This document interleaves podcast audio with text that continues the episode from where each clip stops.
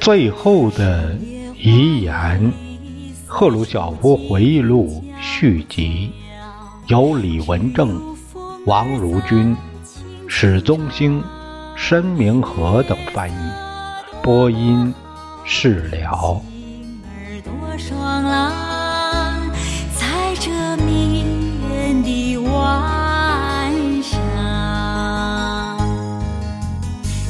河静静流，微微泛波浪。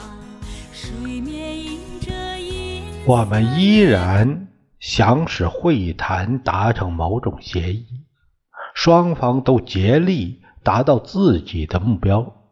据我回忆，当时不论在谈判桌边还是私下谈话，阿登纳党的工联主义者。阿诺德和社会民主党人施密特对实现两国关系正常化表现了真诚的关心，但阿登纳全面控制着德国代表团，基辛格是他的得力助手。至于我们方面，非常强硬，我们告诉德国人不要指望我们做出任何让步。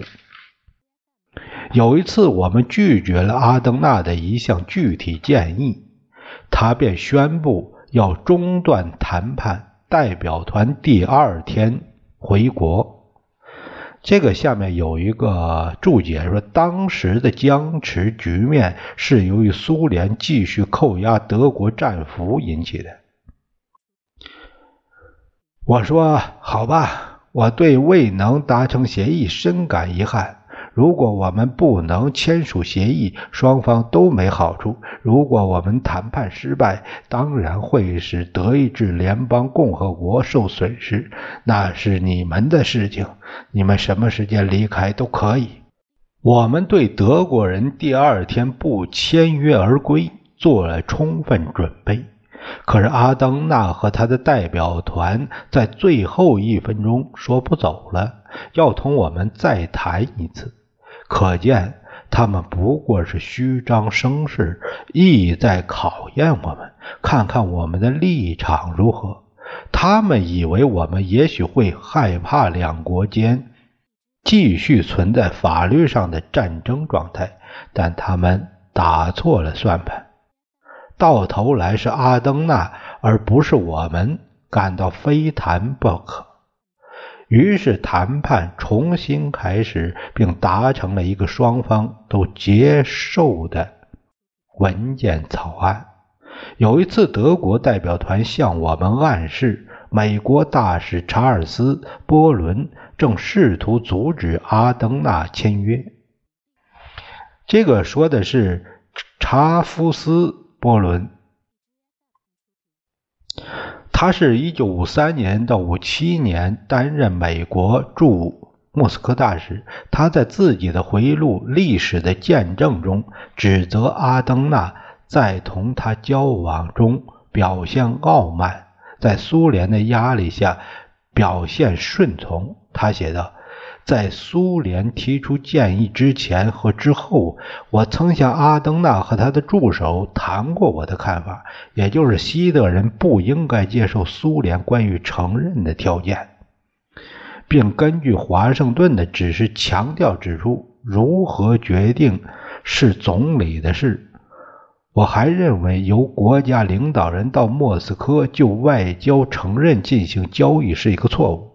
我也这么说了。阿登纳被诱接受了一项并非称意的协定，在他的严重分裂的班子里，有人把我向华盛顿陈述的保留意见告诉了他，于是阿登纳就在美国记者面前攻击我，毒化了气氛。过去，当波伦是罗斯福的私人朋友的时候，我们认识了他，也喜欢他。他是罗斯福在德黑兰和克里木就雅尔塔时私人翻译，可后来当他担任驻苏大使的时候，却变成了一个无耻的反动分子。他支持当时的美国敌对势力所推行的所有令人可恶的政策，人家美国大使，人家人家不按这主流意识，人家能私下搞小关系吗？真是这样。他施展了自以为能得逞的所有阴谋诡计。与其说波伦改善了美苏关系，不如说他是两国的关系冰冷了。现在又是波伦在企图阻挠我们，他竭尽全力使我们同阿登纳的谈判停顿不前或彻底告吹。我不能肯定说波伦是在执行华盛顿的指示，但我认为波伦在按照自己的意志行事似乎是可能的。他阻止我们同西德的关系有任何改善，因为他知道这种改善将会削弱美国，也包括他个人对波恩政府的影响。可能阿登纳也怀疑波伦是按自己的考虑行事，所以他催我们抓紧时间，以便在波伦看到条约的修正案，以及在波伦的上司从华盛顿直接施加压力之前就把条约签了。阿登纳或许是西德资本主义的忠实仆人，但他抵制了波伦的干涉。阿登纳对排除波伦的干涉而恢复会谈并达成协议似乎感到兴奋。后来我听说波伦对他非常恼火，但为时已晚，条约已经签了。当然，阿登纳的动机同任何和平友好的高尚情操毫不相干。我们签约完全是桩交易。发展中的德国经济正在寻求新的市场。因此，德国资本家追求利润的欲望压倒了美国企图孤立苏联的欲望。我们之所以能打破美国的封锁，是因为我们的贸易合同的前景对德国人有吸引力。随后，我接见了来自克鲁伯公司和其他德国大公司的代表。关于阿登纳，我还能说什么呢？首先，他很会圆滑的奉承人。我记得有一次，他对我说：“我记不得是什么场合了。”哎呀，赫鲁晓夫先生，这件事能产生这样的结果，仅仅是由于您的仁慈之心和伟大的智慧。他经常在别人面前说这类的话，还有他喜欢在宴会上贴近我，并且贴着耳朵说一些过分客气的话。这种举动出自像他这样身份的国务活动家，我认为是令人讨厌和有失尊严的。要么是他自己庸俗，要么是他猜想别人庸俗。然而，我必须称赞我们这位已故敌人的聪明才智和熟悉常识。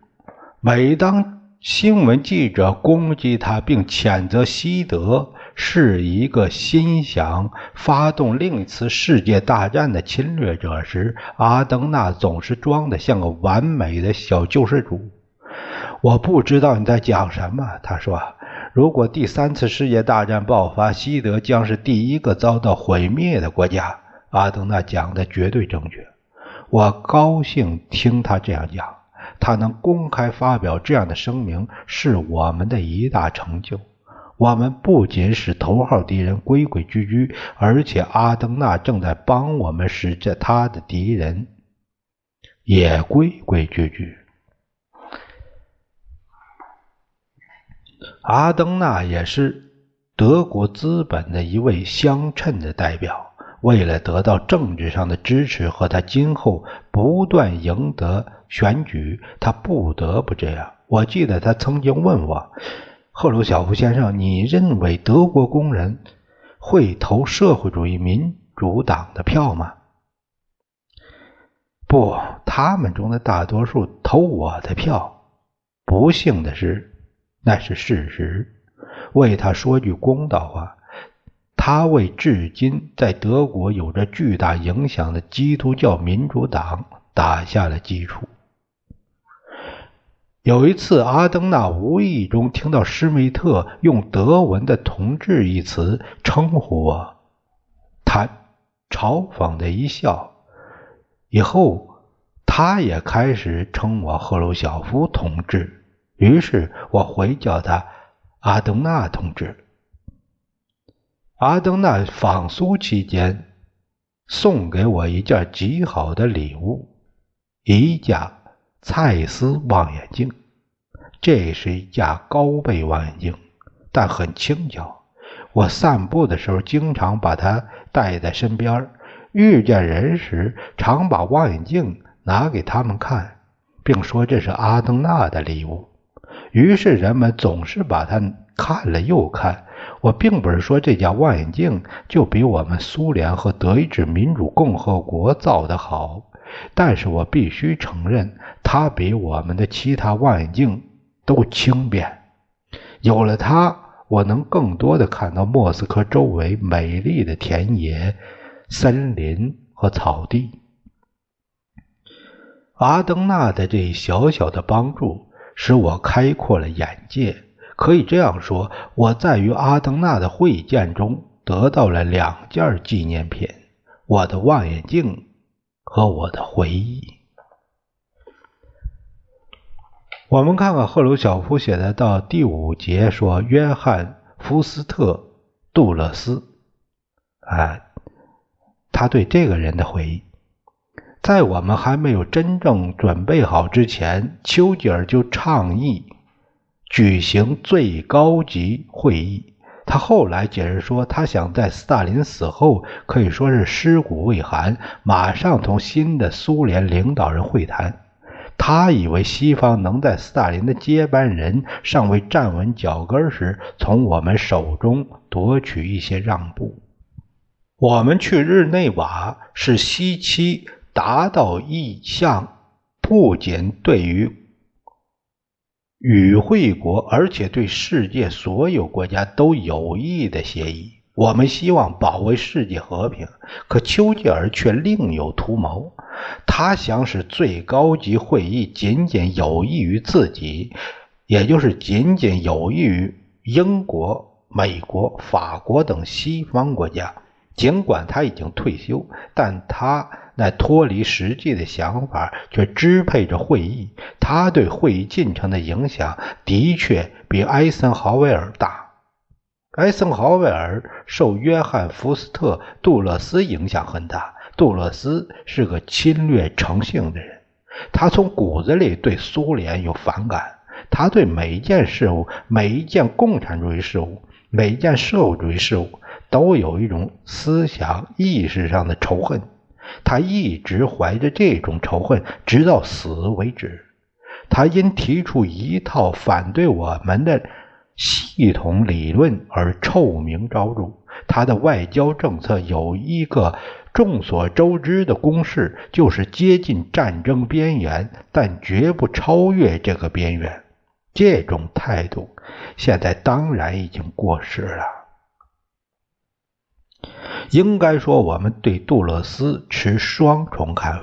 一方面，我们把他视为我们意识形态的头号敌人；另一方面，他又不止一次地证明他并非真正要战争。比如，1956年，当我们出面调停，寻求结束英法以色列对埃及的侵略时，美国的对外政策就掌握在。杜勒斯的手中，尽管杜勒斯醉心于从政治和经济上孤立苏联，但他表现十分谨慎，帮助避免了近东的一场真正的大灾难。即使在美国派伞兵和海军陆战队进入黎巴嫩时，杜勒斯明智的不让冲突发展为战争。当我们同美国在叙利亚接近于发生冲突时，他同样表现了克制。他说的这件事就是发生在五七年叙利亚和土耳其关系紧张，以及五八年叙利亚倡议组织阿拉伯联合共和国的时候。在这些和另外一些事件中，杜勒斯。是一个值得称道和有意思的对手。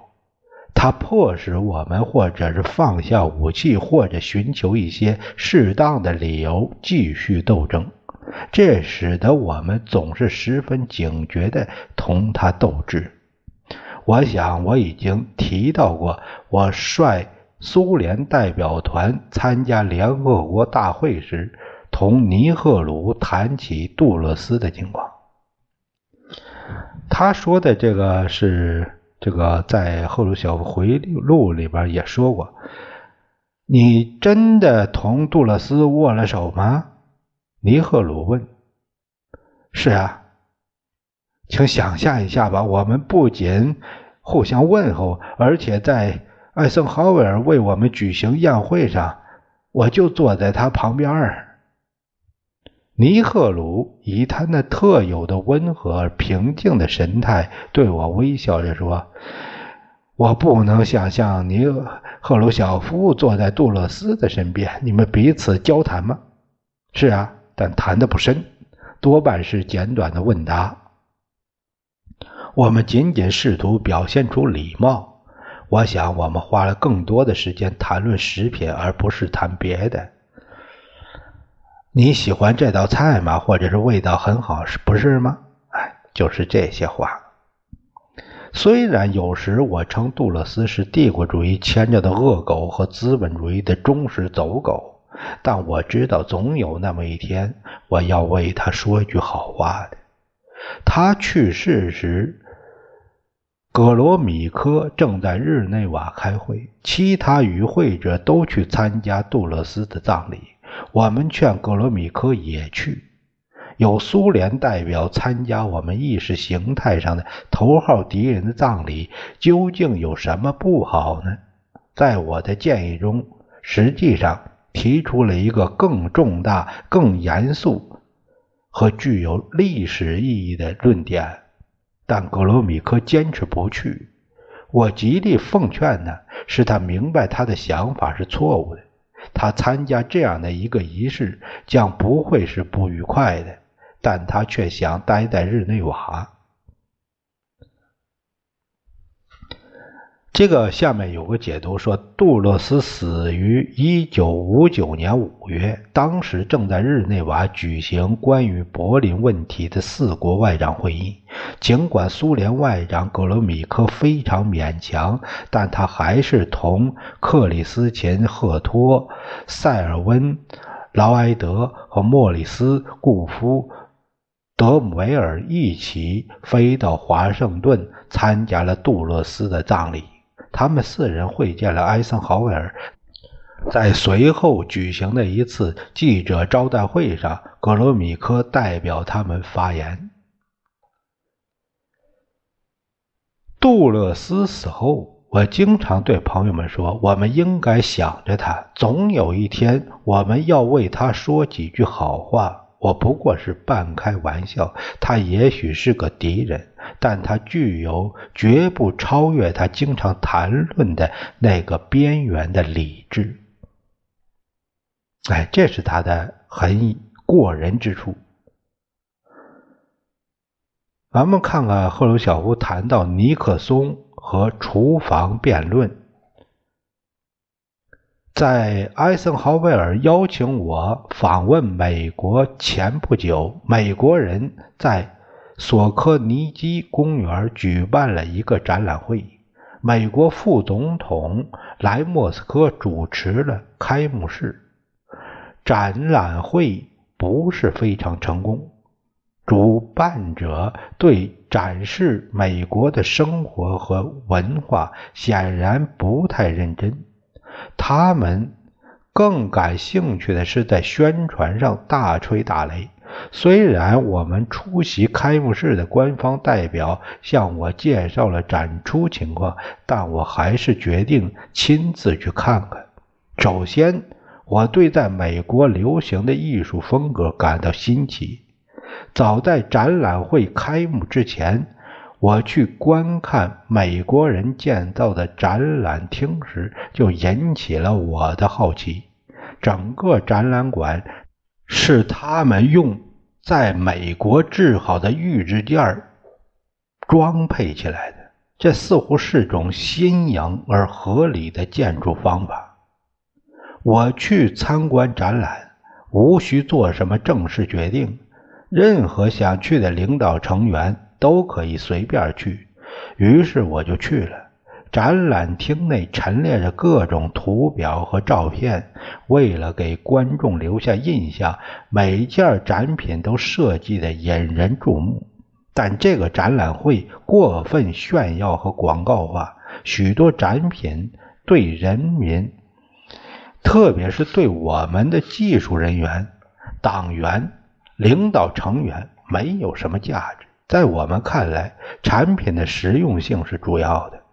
而在这方面，美国的这个展览会是失败的。从美学角度看，这些展品可能使观众感到愉快，但没有实用价值。我还要补充一句：有些展品即使从美学角度观察，也不是令人愉快的。比如那些被美国人称之为具有现代主义风格的油画和雕塑品，就是如此。其中大部分没给我留下多少印象，反而使人倒胃口。有些作品是堕落的东西，有个关于女人形象的雕塑，特别令我感到不舒服。我简直无法用语言来形容那让人作呕的丑态。那是个极其可怕的女人，体型全然不成比例，肥大的屁股，各个部位。都是奇形怪状。当我走过艺术馆时，一些美国记者追问我不少问题。其实他们完全知道我对这类艺术的看法，但他们却引诱我发表意见。我说：“假如这位雕塑家的母亲看到他儿子把一位妇女刻画成这般样子，他会什么感觉？”他一定会有些失常，或者他是个堕落荒唐的家伙。一个热爱生活、热爱自然的人，一个爱护女性的男子，是不会把一个妇女描绘成这副模样的。或许有人欣赏这种艺术。每个社会在它的发展过程中，都必然经历一个各种奇怪思潮涌现的阶段，有些是进步的。有些是倒是倒退的，有些则是完全是邪恶的。在尼克松陪同下，我走到一个展出美国典型厨房设备的陈列室，我开始观察某些器具，有些是令人感兴趣的，但也有些纯粹为了展览，没有任何实际用处。当我对这些展品发表评论时，我便上了钩，引起了我和尼克松的一次长时间谈话。多年来，新闻记者们把这件事儿看作是体现了苏美关系的特征。谈话是这样开始的：我拿起一个喝茶时挤柠檬汁用的自动器具，说。尼克松先生，你们怎么在苏联展出这种笨玩意儿？你们喝茶时只不过是需要几滴柠檬汁。我认为你们的家庭主妇用这种新发明的玩意儿，比我们的主妇更浪费时间。我们切一块柠檬放在茶杯里，用小勺挤下就行了。当我是个孩子时，我们就常用这种办法挤柠檬汁。你们的这种工具，我无论如何也不能认为是一种改进。它不能节省时间和人力。事实上，你们用手可以挤得更快。展出这种笨东西是对我们智力的侮辱。尼克松不同意我的看法。他试图用他的思维方式和能言善辩说服我，我用同样的方式对付他。在政治辩论中，我有我自己的一套方式。后来双方都有些激动，但辩论仍在继续。